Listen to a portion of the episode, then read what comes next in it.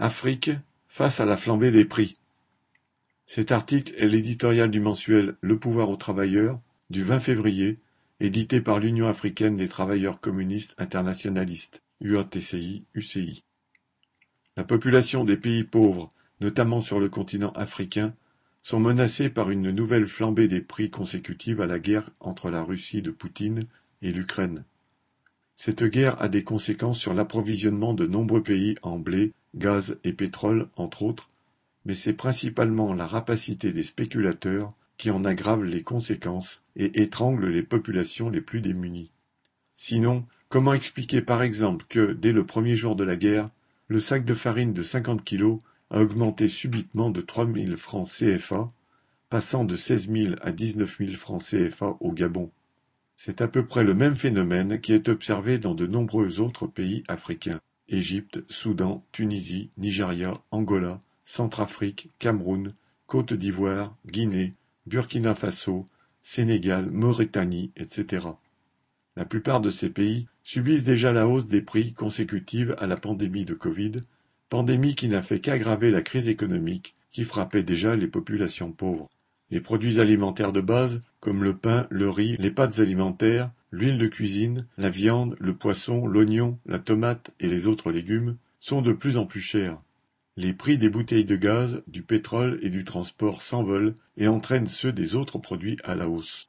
Dans ces conditions, comment s'étonner que chaque flambée des prix, chaque crise alimentaire, se traduise par des millions de personnes basculant dans la misère la plus révoltante?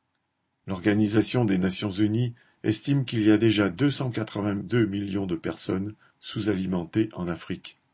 Hélas, ce nombre ne fera que croître durant les jours et les semaines à venir, car la rapacité des capitalistes continue de pousser l'humanité vers le précipice. Les dirigeants au pouvoir dans nos pays disent qu'ils n'ont aucune responsabilité dans la flambée des prix. Certes, ils ne sont pas responsables de la crise économique et de la spéculation sur le marché mondial des matières premières, ni de la pandémie de Covid, ni de la guerre entre la Russie et l'Ukraine. Mais ils sont responsables de la dilapidation des caisses de l'État et en même temps complices du pillage des richesses naturelles de leur pays par les grandes firmes capitalistes, complices de l'exploitation des travailleurs et de la petite paysannerie. C'est en échange des miettes que leur laissent leurs maîtres des grands pays impérialistes qu'ils maintiennent l'ordre capitaliste dans leur pays, en imposant la dictature sur l'ensemble des pauvres. Crise ou pas crise, eux, ils continuent de mener un train de vie de nabab. Ils jouent un rôle dans l'appauvrissement de leur population.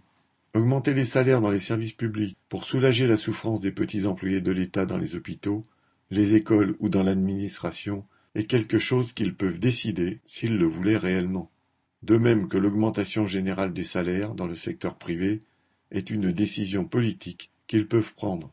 Ils peuvent aussi décider que les importateurs des produits vivriers et les commerçants grossistes diminuent leurs marges bénéficiaires pour empêcher les prix de flamber. Mais nos dirigeants sont tellement liés au monde des capitalistes, dont eux-mêmes font partie, qu'ils ne prendront jamais ce genre de décision à l'encontre des intérêts de leur classe sociale, à moins d'y être contraints par la révolte populaire.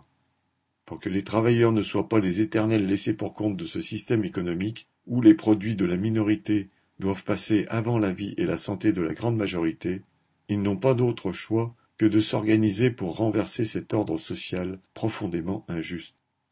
Sur les ruines de celui-ci, ils bâtiront une nouvelle société plus démocratique, où les intérêts de l'écrasante majorité primeront sur ceux de la minorité parasite et exploiteuse. Le pouvoir aux travailleurs.